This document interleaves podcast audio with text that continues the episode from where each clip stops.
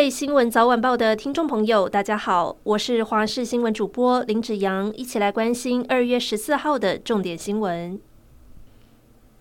白沙屯妈祖南下北港进香来到第三天，一早从台中出发，经过大肚分驻所时，原本是要直接走过，但所内员警冲出来跪拜祈求，让妈祖回心转意，一个急转弯冲到警所前赐福。而到彰化县时，妈祖突然在彰化县府前的广场停驾，吸引大批信徒到场拜拜，大家抢着卡位想要钻轿底，结果队伍没有排好，一度推挤，有多名长者摔倒。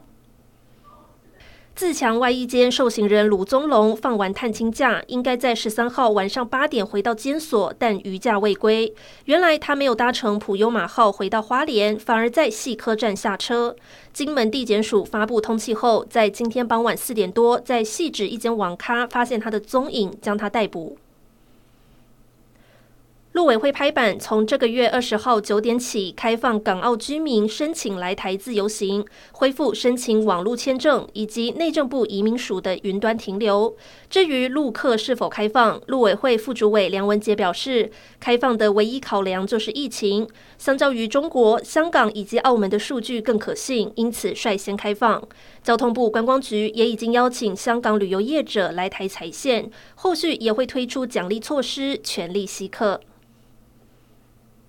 高雄越来越热闹，亚湾区成为五星级饭店的新战场。继前年高雄洲际酒店开幕后，高雄诚意酒店也在去年营业。今年则有高雄日航酒店加入，连续三年都有五星级饭店营运。另外，深受年轻人喜爱的日系零售连锁品牌唐吉诃德也预计下半年要进驻大力百货，民众相当期待，认为会带动一波旅游观光的商机。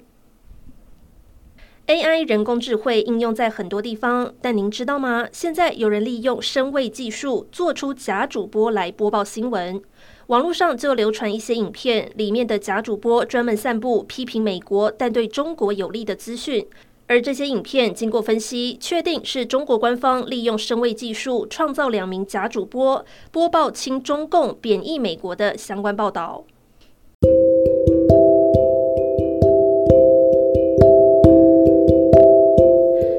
就是这一节新闻内容，感谢您的收听，我们下次再会。